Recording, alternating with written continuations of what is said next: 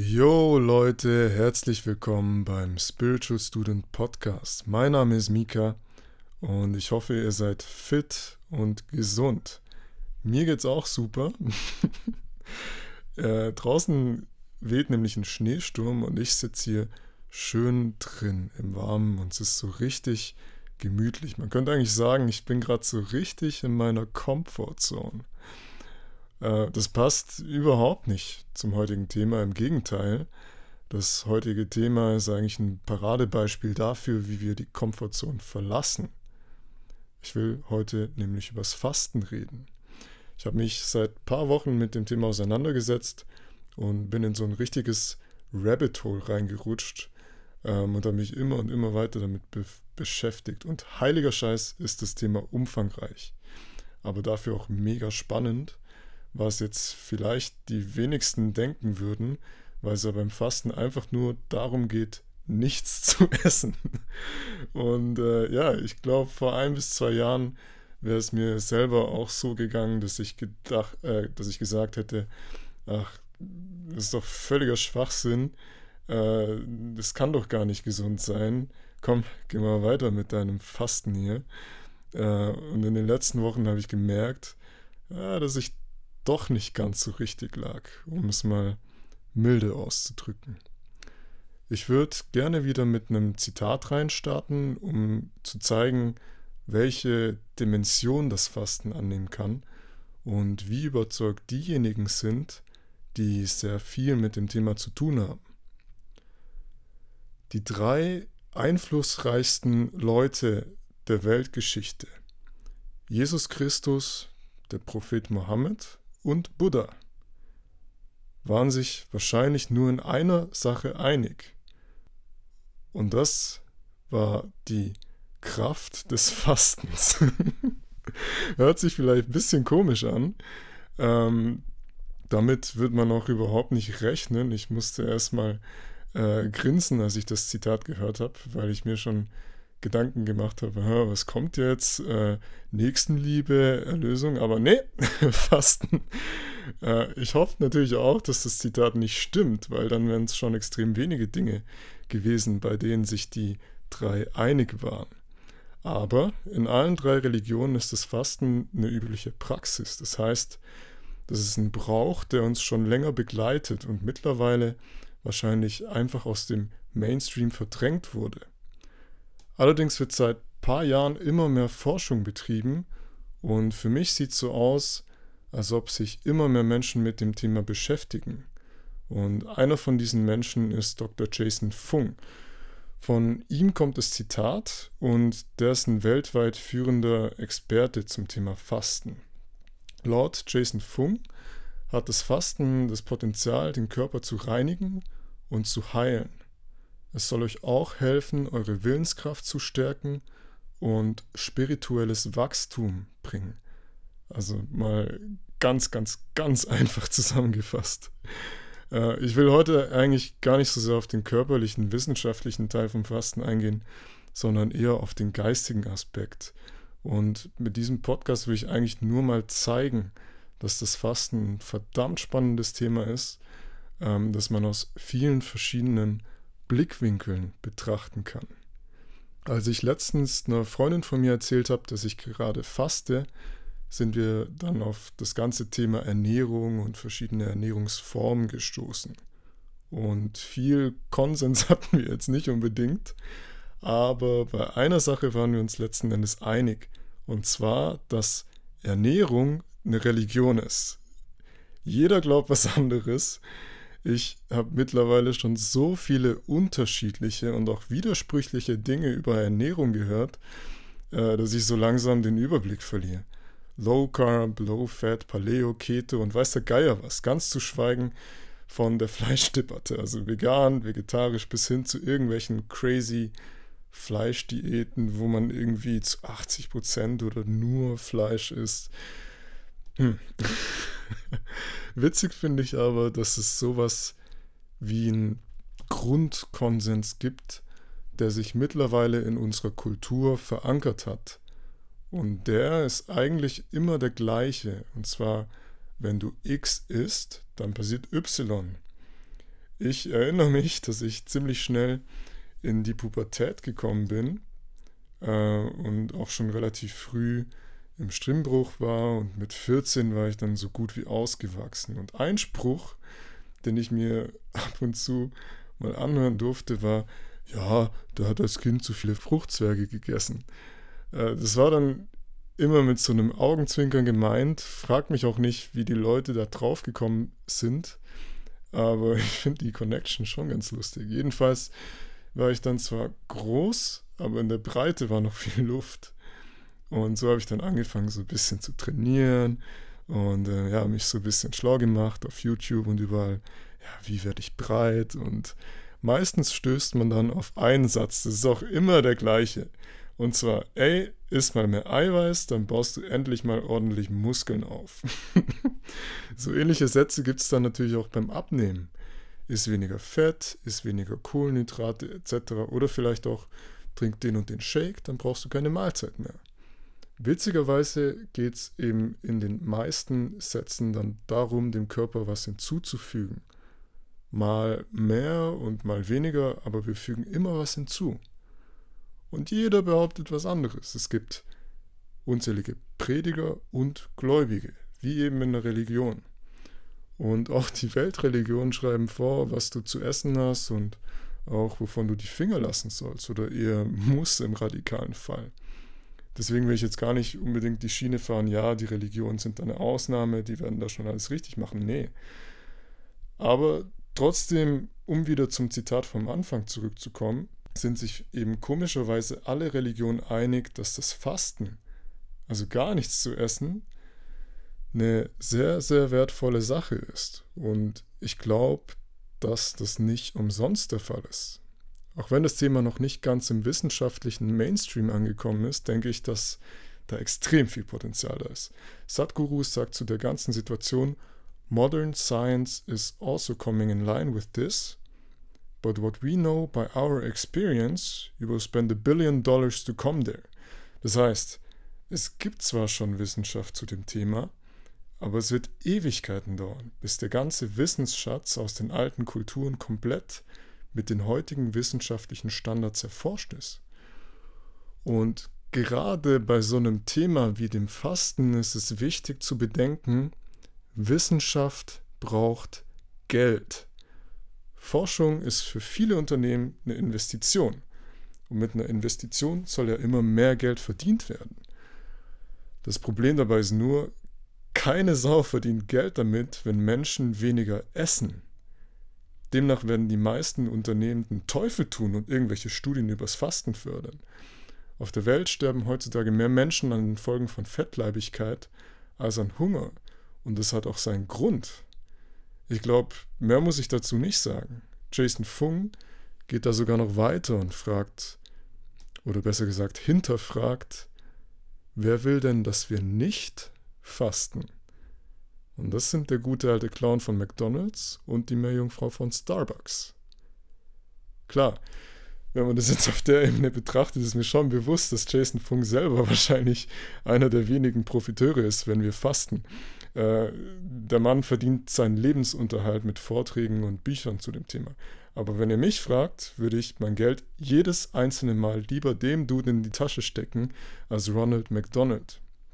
Gut, äh, jetzt habe ich wieder ultra viel rumgeschwafelt, aber trotzdem finde ich es an der Stelle wichtig, so ein bisschen Kontext einzubauen. Und mir geht es zumindest so, dass genau dieser Gedankengang, also wo sind die Profiteure und wer hat welche Interessen, das Thema noch spannender macht. macht. Als nächstes würde ich gerne eben auf den geistigen Aspekt vom Fasten eingehen. Also warum fasten Leute und warum sollte es sich für mich, beispielsweise für meine Mentalität, lohnen zu fasten? Und da gibt es so ein paar Gedankengänge dazu. Zum einen gibt es da das Thema rund um die Versuchung, habe ich das jetzt einfach mal genannt. Also ich weiß nicht, wie es euch geht, aber ich esse unfassbar gern. Für mich ist Essen so was Geiles. Ich, ich liebe es zu essen und zu genießen. Ähm, noch krasser ist es bei meinem Stiefvater, der sagt nämlich immer, Essen ist das Schönste auf der Welt. Und manchmal sagt er auch, wenn ich nicht mehr essen kann, dann bringe ich mich um. ich muss dazu sagen, dass der Mann manchmal eine richtige Drama Queen sein kann. Aber was ich eigentlich darstellen will, ist, dass für mich das Essen schon zu einem ziemlich großen Teil Genuss ist. Ich tendiere dazu, auch des Öfteren mal zu viel vom, in Anführungszeichen, Falschen zu essen, einfach weil ich nicht widerstehen will, weil ich Bock drauf habe, weil ich das Verlangen habe.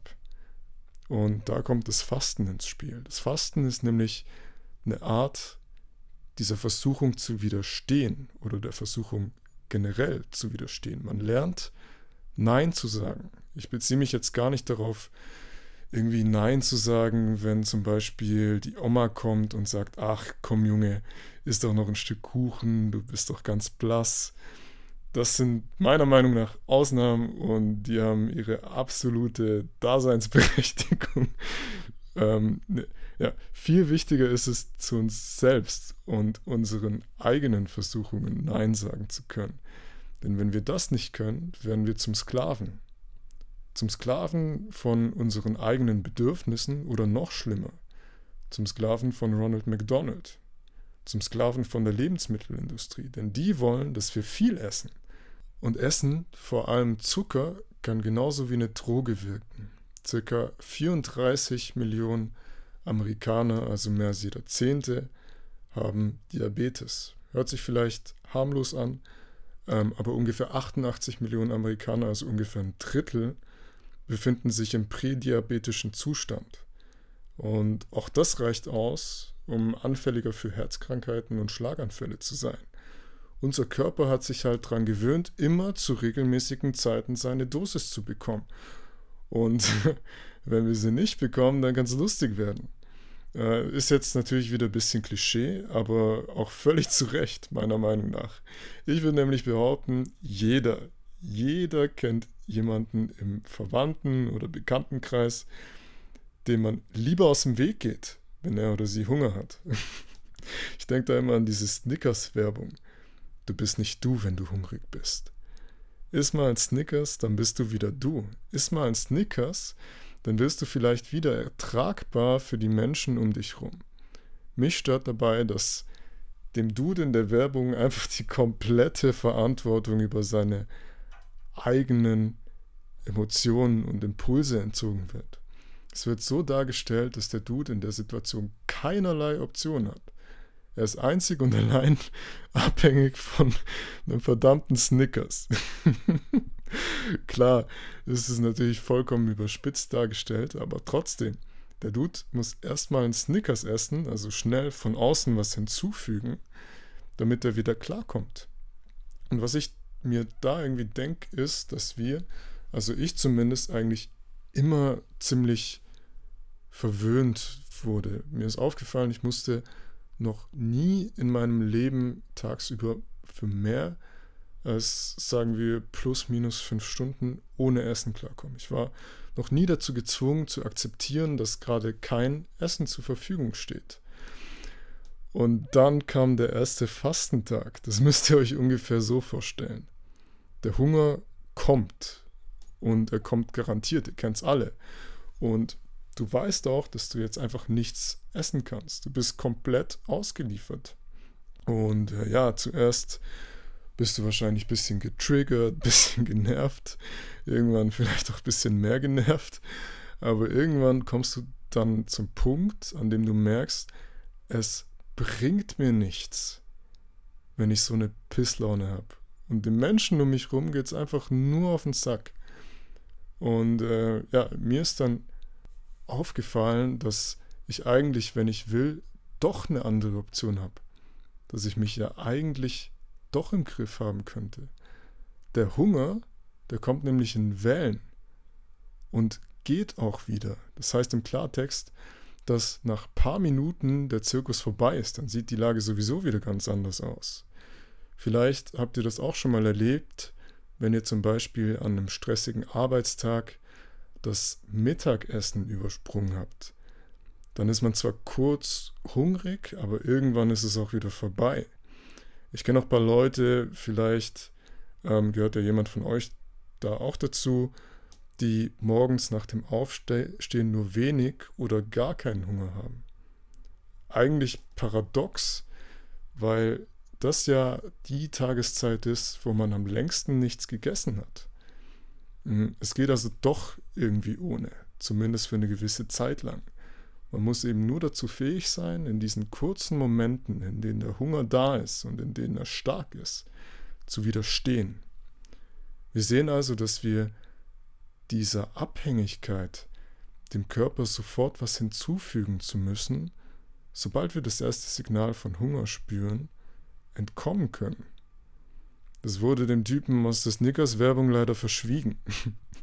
Und vielleicht hört sich das jetzt ein bisschen pathetisch an, aber durch das Fasten holen wir uns die Freiheit zu sagen, ich bestimme, wann ich esse und nicht meine Entzugserscheinungen. Und zumindest von, sagen wir, 8 Uhr abends bis 12 Uhr mittags gibt es für mich ab jetzt keine Versuchungen mehr. Punkt. Ich habe mal irgendwo aufgeschnappt, dass Willenskraft wie ein Muskel funktioniert. Und wenn du mehr Willenskraft haben willst, musst du diesen Muskel trainieren. Was die Wissenschaft zu dem Statement sagt, weiß ich nicht. Keine Ahnung. Kann also sein, dass es völliger Blödsinn ist, aber irgendwie hört sich ja dann doch intuitiv richtig an. Und ja, ich glaube da halt irgendwie dran. Und wenn das so sein sollte, bin ich überzeugt davon, dass dieses Prinzip von, von der Willenskraft auch beim Fasten greift. Also wenn es sowas wie Willenskraft und Selbstkontrolle gibt und wenn man sowas trainieren kann, dann ist der Verzicht aufs Essen garantiert eine gute Übung dafür. Ich muss ganz ehrlich sein, ich bin ab und zu so ein bisschen am struggeln, eben mit meiner Disziplin und das Fasten soll mir persönlich auch dabei helfen, wieder mehr davon aufzubauen. Also zusammenfassend gesagt sind zwei Sachen für mich grundlegend, was das Geistige, das Mentale oder vielleicht würden manche auch sagen, das Mindset angeht. Zum einen hilft es mir eben von dieser Konsummentalität wegzukommen, die bei mir und ich glaube auch bei einigen schon relativ tief verankert war und ist und äh, teilweise auch sehr unbewusst sein kann. Also ich versuche mit dem Fasten mich von dem Impuls, mir fehlt irgendwas, also konsumiere ich, zu distanzieren und tiefer in mich reinzuschauen, weil so einfach ist es nicht. Oft ist das Essen ja auch eine Art zu kompensieren und meistens befindet sich die Lösung für dieses Gefühl von Unvollständigkeit oder Unzufriedenheit eben nicht im Außen, nicht im Konsum, sondern in unserem Inneren. Und durch das Fasten schließen wir den Konsum als Ablenkung oder als vermeintliche Lösung für unsere Probleme aus und leiten unsere Aufmerksamkeit wieder mehr auf uns selbst. Der zweite Punkt ist, dass wenn wir mehr fasten würden oder eben generell fasten würden, sich Ronald McDonald und die Meerjungfrau von Starbucks sonst wohin verziehen können. Die braucht dann keiner. Wenn ich faste, dann schaffe ich es, auch ohne Snickers keine Diva zu sein. Und in diesem Prozess steigert sich vielleicht sogar meine Willenskraft. Falls euch das jetzt noch nicht überzeugt hat vom Fasten, hört jetzt gut zu, weil jetzt kommt der Zeigefinger. Wie ich das immer so gern nennen, nämlich äh, der moralische, seelische oder zum Stück auch religiöse Teil, nennt's wie es wollt.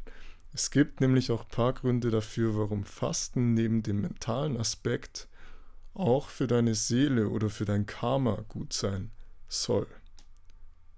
Vielleicht haben es ein paar von euch gemerkt, dass ich vorhin öfters das Wort Versuchung benutzt habe. Ich war früher mal ein paar Jahre in der Kirche und kann mich daran erinnern, dass in jedem dritten Satz gefühlt Versuchung vorkam. Deswegen dachte ich, das ist vielleicht ganz passend. Oder vielleicht können sich da einige was drunter vorstellen. Besonders im jetzt kommenden Teil. Äh, wenn man nämlich dieses Wort Versuchung nehmen will, dann geht es beim Fasten um die Versuchung zu essen. Und das wäre dann eine äußere Versuchung. Natürlich gibt es abgesehen davon auch noch ganz andere äußere Versuchungen, wie zum Beispiel den Drang, die ganze Zeit Sachen zu kaufen, zu rauchen, Alkohol zu trinken oder die Versuchung, die ganze Zeit am Handy zu sein oder Netflix zu schauen. Wahrscheinlich hat sich das vorhin ein bisschen komisch oder ein bisschen krass angehört, äh, wenn ich drüber nachdenke. Bisschen radikal vielleicht sogar, dass ich gesagt habe, wir werden zu Sklaven von der Lebensmittelindustrie. Aber eigentlich ist es doch gar nicht so überraschend. Die Konzerne wollen Profit machen und tun dafür alles, was in ihrer Macht steht.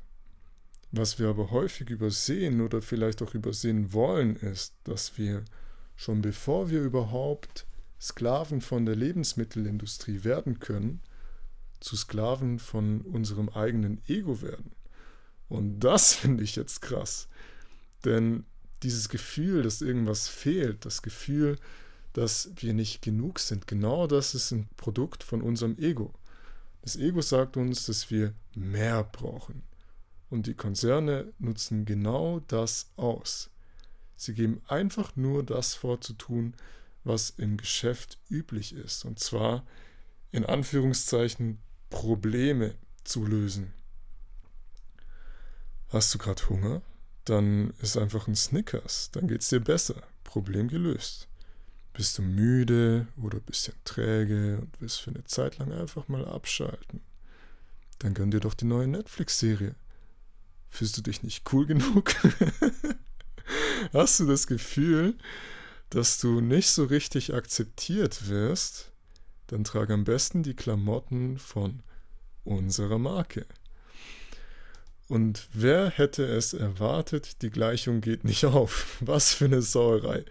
Wir können die besten Klamotten tragen, so viele Likes auf Instagram und TikTok haben, so viele Serien schauen, wie wir wollen. Aber das Problem, dass wir uns nicht komplett fühlen, wird dadurch nicht gelöst. Ich tendiere da häufig dazu, unserer Gesellschaft und den Profiteuren die Schuld zu geben. Aber vielleicht merkt ihr gerade auch, dass die erstens nicht die alleinige Schuld tragen und dass wir zweitens dadurch, dass wir jetzt einen Bösewicht haben, auch nicht unbedingt weiterkommen.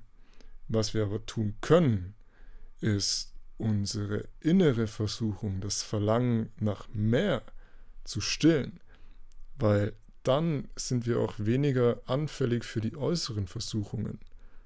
Beim Fasten üben wir es, diesem Verlangen nach mehr standzuhalten und haben dadurch die Möglichkeit, zu Menschen zu werden, die weniger von ihrem Ego, sondern wieder mehr von ihrem Bewusstsein gesteuert werden.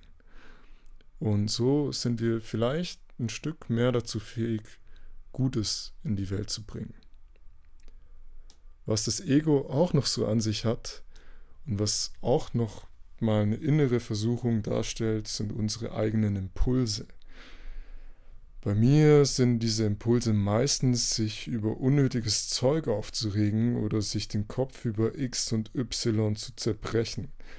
Dabei ist mir aufgefallen, dass ich teilweise durch mein eigenes Denken, also dieses zwanghafte Denken, Probleme schaffe, die davor noch überhaupt nicht da waren. Das kostet so viel Energie. Und wenn ich das sein lasse, dann geht es mir im Endeffekt viel besser. Vielleicht kann, kann da jemand von euch ein bisschen relaten. Ich denke, jeder hat da so ein bisschen seine eigenen Ticks, was die eigenen Impulse angeht. Ich denke, dass es oft auch der Drang sein kann, immer sein Senf dazu zu geben und alles zu bewerten. Damit ihr euch das bisschen besser vorstellen könnt, wieder eine kleine Anekdote von mir. Ich hatte letztens wieder Fastentag und das war gleichzeitig der Start vom neuen Semester in der Uni. Wir hatten eine Online-Vorlesung, die erste Vorlesung in dem Fach und die Tutorin hat erklärt, was auf uns zukommt und wie sie den Kurs organisiert und so weiter. Jetzt haben auf unserem Online-Portal Blackboard alle Studenten die Möglichkeit, während der Vorlesung ihre Fragen, Kommentare oder irgendeinen anderen Senf in den Chat zu schreiben. Da habe ich mir schon gedacht, oh je, aber ich bin ja achtsam, ich äh, will mich da nicht so reinziehen lassen, ich blende den Chat aus, dann kann ich mich auf die Vorlesung konzentrieren. Hat dann auch ganz gut funktioniert, eine halbe Stunde lang, bis die Dozentin angefangen hat, die Kommentare zu lesen. Es ging nämlich darum, ob sie die Folien von der Vorlesung äh, oder von allen Vorlesungen direkt danach hochlädt oder erst kurz vor den Klausuren. Wenn ich es richtig verstanden habe, war ihre Sorge, dass nicht genug Studenten zu ihrer Vorlesung kommen, wenn die Folien eh online sind. Und dann ging halt ein massiver Shitstorm los. Ein paar Studenten haben geschrieben, ja, mega unfair, ich muss da arbeiten, damit ich es mir überhaupt leisten kann zu studieren. Und damit machen sie es uns einfach unnötig schwerer. Andere haben geschrieben, sind Sie wahnsinnig? Die Vorlesung ist um 15 Uhr. Wissen Sie eigentlich, was das für unseren Schlafrhythmus bedeutet? Äh, und dann kamen noch ein paar wenige Leute, an, die die Gelegenheit genutzt haben, sich bei der Dozentin beliebt zu machen, so im Sinne, ja, das Studium ist die Priorität und wer es da nicht schafft, anwesend zu sein, ist hier vielleicht fehl am Platz. Und spätestens da bin ich eingebrochen und dann ging es los in meinem Kopf. Was bilden die sich ein? Mit was für Leuten studiere ich hier eigentlich? Und warum ist die Dozentin unfähig dazu, sich vorher Gedanken zu dem Thema zu machen ist doch klar, dass es sowas Kontroverse gibt. Ich war gerade dabei, mich so richtig schön reinzusteigern, obwohl das Thema überhaupt nichts mit mir zu tun hat.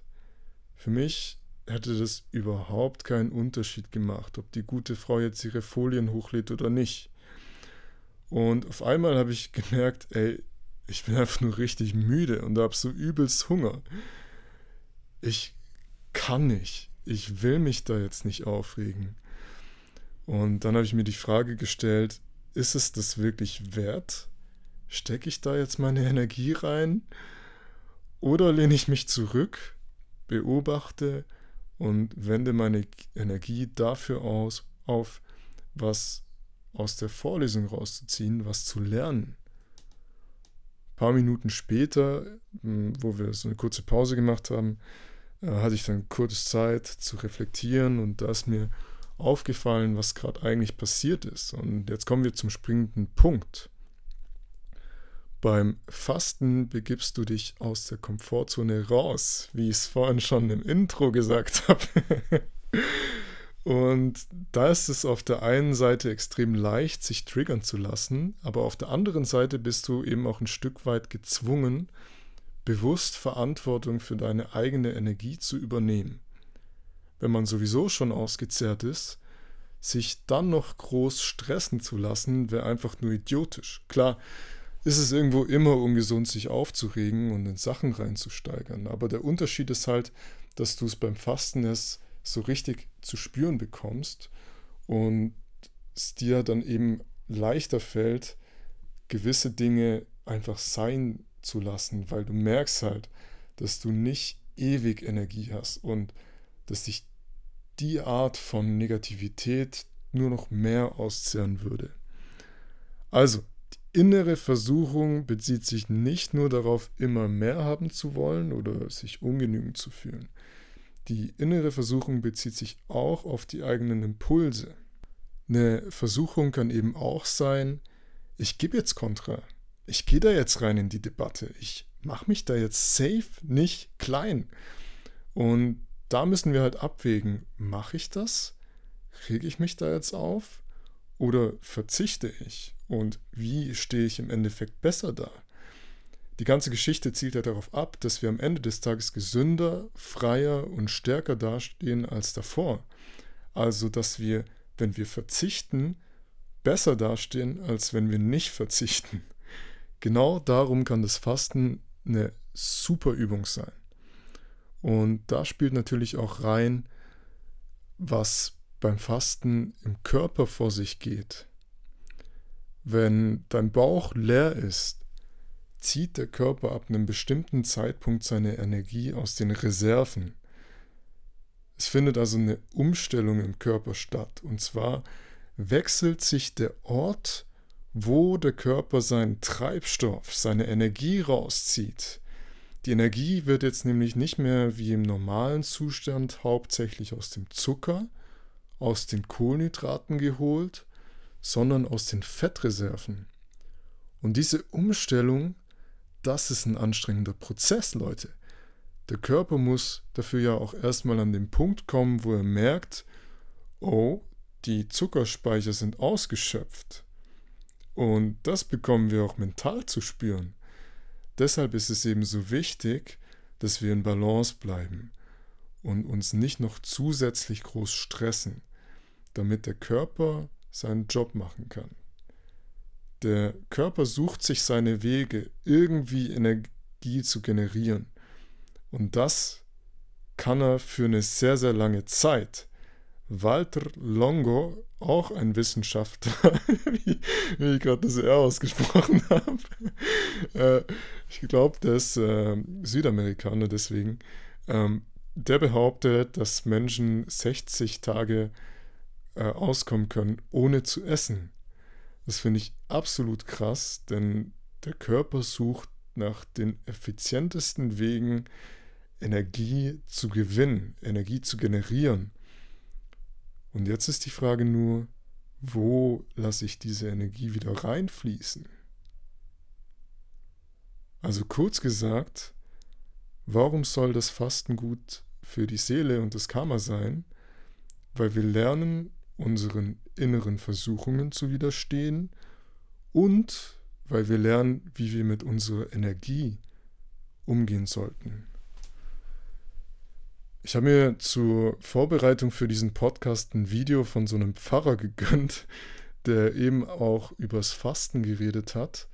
Und da ist Folgendes bei mir hängen geblieben. Und zwar meinte der, dass, dass es beim Fasten auch darum ging, eine gute Sache für eine noch bessere Sache aufzugeben.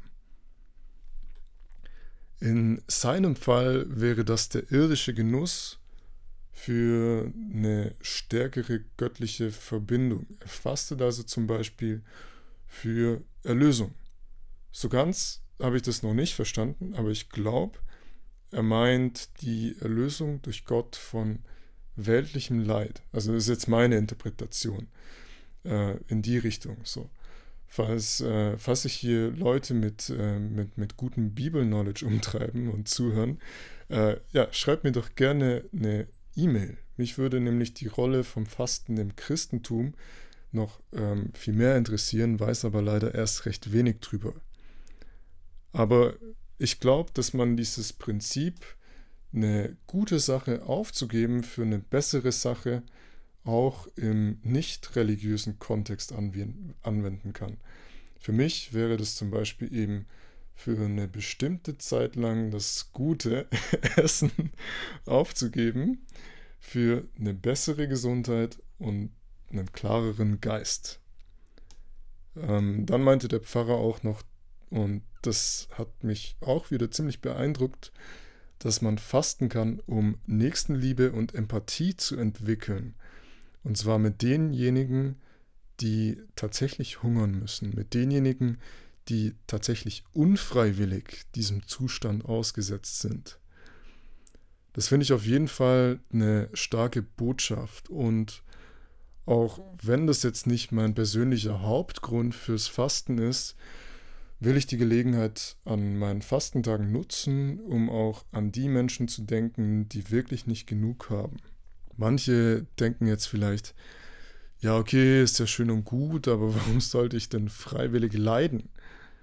Das würden die Leute, die hungern müssen, wahrscheinlich auch nicht tun, wenn sie die Wahl hätten.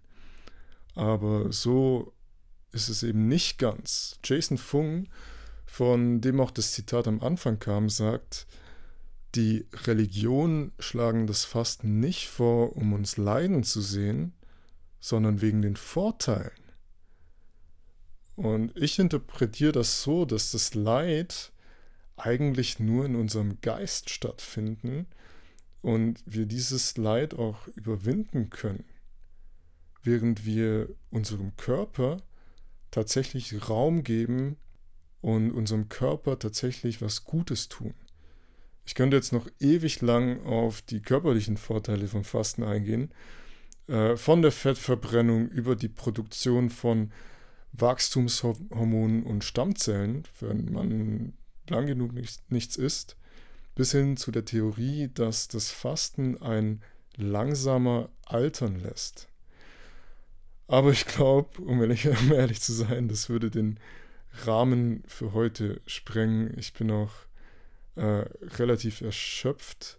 Außerdem bin ich erst ganz am Anfang von dem Podcast einerseits, andererseits auch ganz am Anfang mich mit dem Thema auseinanderzusetzen und kann mir gut vorstellen, dass ich noch mehr Folgen über das Thema Fasten raushau. Und auch wenn das jetzt eher abstrakt und weniger wissenschaftlich war, hoffe ich, dass ich wenigstens so ein bisschen Interesse für das Thema Fasten wecken konnte. Ähm, falls ihr da noch spannende Gedanken, Vorschläge oder generell Feedback zu dem Podcast habt, dann würde es mich riesig freuen, wenn ihr mir eine E-Mail e an podcast at spiritualstudent.de schreibt. Ansonsten war es das für heute. Bleibt gesund, macht's gut, genießt eure Woche und bis bald. Euer Mika.